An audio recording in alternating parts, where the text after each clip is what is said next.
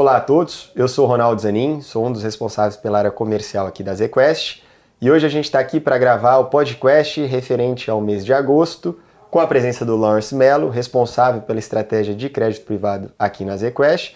E como a gente sempre faz, a gente vai abordar um pouco como a gente está enxergando os mercados locais, internacionais, obviamente focado é, no mercado de crédito privado, e como que essa leitura de cenário se traduz em posições, em estratégias para os fundos.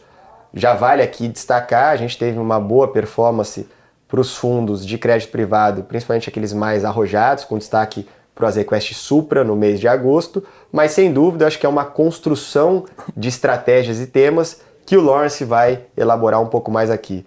Lawrence, tudo bem? Se você puder então dar essa, esse panorama de como a gente está chegando nos mercados e como vem se traduzindo nos fundos, Seria muito legal para todo mundo aqui. Legal. Pessoal, bom dia, boa tarde, boa noite para quem está assistindo, né?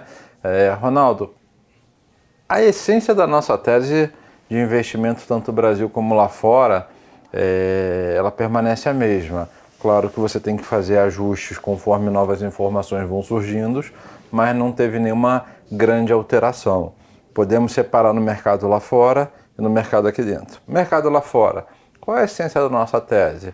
Você vai ter uma piora da inflação é, e, e, e, principalmente muito mais difícil de combater do que o mercado e o mercado externo é, precifica, coloca na, na visão deles. É, eu acho que assim o, o, a turma do Brasil está mais cética com isso do que os próprios americanos e europeus.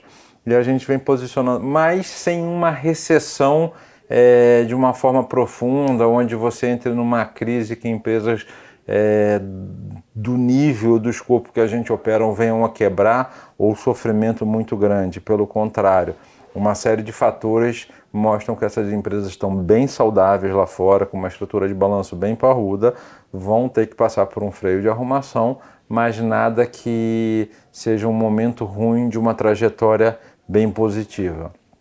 Dito isso, ah, o que a gente fez é, desde junho foi posicionar o portfólio para isso, só que a leitura do mercado lá fora foi o contrário da nossa, precificando recessão e depois é, saindo dessa recessão e tendo um rally. Então o que, que a gente fez? É, isso junho, julho prejudicou muito a nossa cota. Quando você já entra no final de julho, você entra num rally muito acentuado. A gente aproveitou, nos, a gente se aproveitou desse rally para tradar isso, ou seja, coisas que a gente achou que saiu de preço vamos ficar mais vendido ou vamos é, reformular, sair de algumas posições que nós ganhamos dinheiro. E, inclusive na carteira de bundes, a gente aproveitou é, fazendo precificações, algumas coisas voltaram para preço do início do ano, janeiro, fevereiro ou até para final do ano passado. Então, assim, não tem sentido num mundo que está hoje em dia, com as informações que a gente tem hoje em dia, é, ativos bons, principalmente, estarem treinando nesse nível de precificação do ano passado. Então, a gente aproveitou para vender essas posições, entrar em outras é, e reformular um pouquinho essa carteira. Então, basicamente, o resultado foi muito positivo, como uma volta, né, um xilingue da nossa tese do que não aconteceu em julho e junho. É, então, foi um pouco do que a gente está fazendo. Continuamos com a mesma tese, só que com uma carteira mais endereçada para o momento atual. É, isso deu um resultado muito positivo no Supra. É, o Altro também capturou esse resultado offshore, né? É, que são os fundos que têm essa posição e, e, e continuamos com essa visão aí ao longo dos próximos meses, é, nos aproveitando de distorções de preço e volatilidade no mercado externo que tem bastante. Para o mercado brasileiro, é, a nossa tese tem sido de empresas saudáveis, né, com um país que vem crescendo ao longo de 2022, tinha um certo crescimento e com umas eleições que poderiam ser polarizadas e voláteis. Ah, dito isso, a eleição tem sido menos volátil do que a gente imaginou, afetando menos no preço do que a gente imaginou no início do ano, e o país vem entregando um crescimento muito mais forte. Isso é música para as empresas. né? Sim. Porque você tem uma empresa que já estava saudável financeiramente, ela fica mais saudável ainda e essa mesma empresa aproveita desse momento positivo no mercado de crédito para alterar sua estrutura de passivo e alongar seus passivos. Então ela fica mais forte ainda. Então isso é um cenário muito construtivo para o crédito privado. Faz com que a gente mantenha a mesma tese, trabalhando os fundos desde o LUT, que é o fundo mais conservador que a gente acha que está encaixado, e meu trabalho hoje em dia é basicamente posicionar a carteira para ela estar tá dentro da grande meta dela, que é caixa, mas empresas com balanços bonitos, nomes bonitos, e até outros fundos que têm um pouquinho de, de, de apetite para mais risco dentro do mandato deles, a gente aumentar um pouquinho do offshore ou até mesmo, dado o momento que a gente está passando, é, depois desse aperto do ciclo monetário que a gente teve, começar a construir algumas operações de high yield. Ah, aqui é um fato interessante, né? Como nosso time de agro já começou na casa, então a gente tem batido muita bola junto, olhando as operações do mundo agro em conjunto e conseguindo construir algumas posições de yield em agronegócio é, para o nosso fundo, ainda bem pequenininho, é, é, é, um início de um trabalho junto com o nosso outro portfólio high yield e aumentar um pouquinho isso nos fundos, dado que a gente deve ter encerrado o ciclo de aperto monetário e a gente entende que agora é um pouco de hora fazer isso. Ótimo. Lars, você tocou nesse ponto a respeito do fim do ciclo monetário. De fato, a gente vem discutindo, inclusive, com a área macro aqui, se a gente já viu o fim ou se ainda vai ter mais um ajuste para depois ver o fim do ciclo de aperto monetário aqui local. Mas o fato é que a gente deve permanecer com taxas elevadas ainda em um horizonte bastante prolongado. Já se discute também quando que o Banco Central eventualmente pode começar a cortar taxas, mas saindo de um patamar de 13,75 ou 14, não com uma queda muito expressiva, é, talvez no ano que vem ou mesmo é, início de 2024, o que significa que a gente ainda vai ter um período de taxas elevadas é, para os próximos anos. Como é que você enxerga esse cenário para o mercado de crédito privado e especificamente para os nossos fundos? O que você falou está extremamente correto, é a nossa visão da casa, né? Mas é importante a gente fazer algumas diferenciações. É, para um mercado, para um, um, operador de renda fixa ou para um operador de macro, né, de, de fundos de hedge funds, ele está operando movimentos na curva, 25 bips, 50 bips, ele constrói posições em cima disso. Para uma empresa é um pouco diferente. O que é importante para uma empresa é saber quando o juro estava 2, que a gente ia ter um ciclo de aumento e qual a região que esses juros deve vir.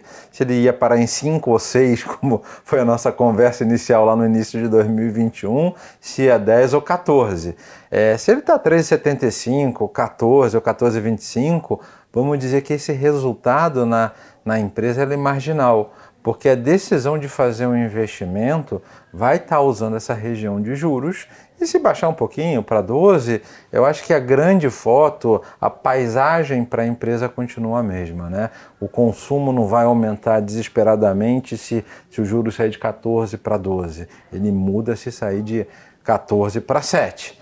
Então, dito isso, as empresas se prepararam, estão saudáveis, é, estão com projetos que tem uma rentabilidade que ainda faz sentido é, estar operando nesse cenário de juros alto.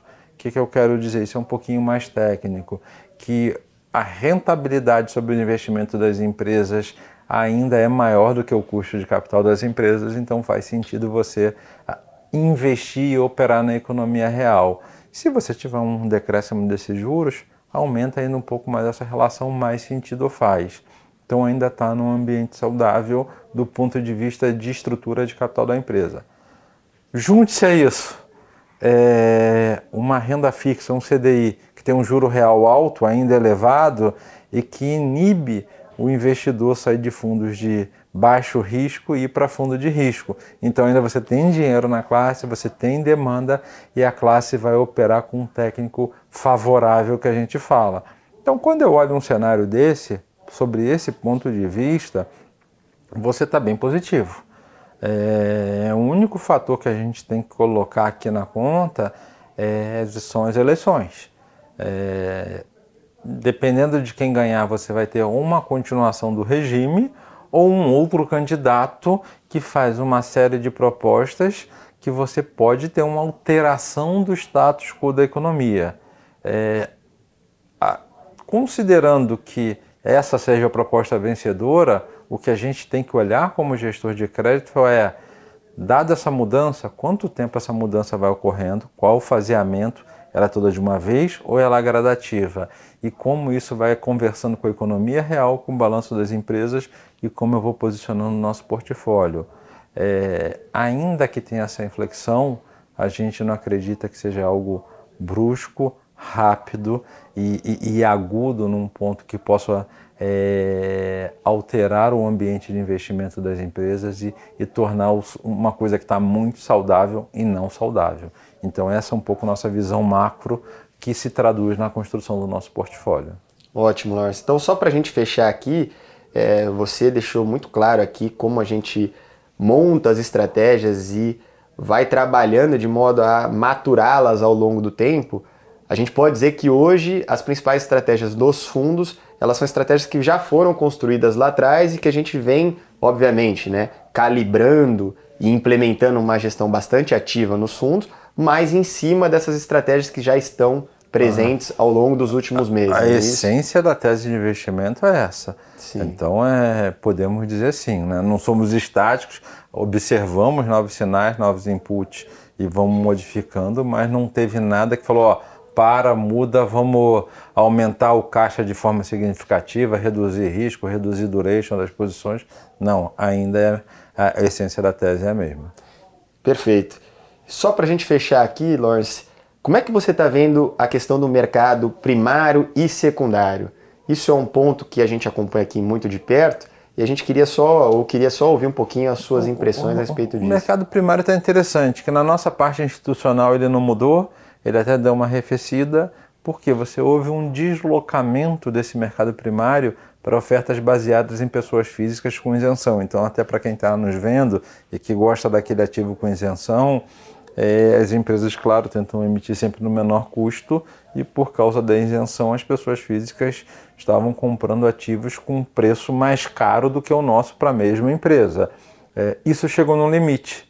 É, essas ofertas começaram a falhar e os bancos tiveram que ou tirar essas ofertas de mercado ou começar a, a, a, a reprecificar, dando uma concessão nas taxas para que ela tivesse um preço mais equivalente.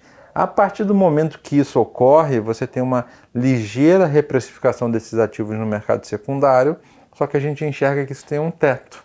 E esse teto é meio que é o que está acontecendo no nosso mercado institucional. Então, esse mercado para pessoa física e o mercado para institucional eles têm um vaso comunicante com um teto que hoje em dia a gente enxerga limitado para o institucional e que vai melhorar um pouquinho da pessoa física. Isso bate mais no nosso fundo de debêntures incentivado.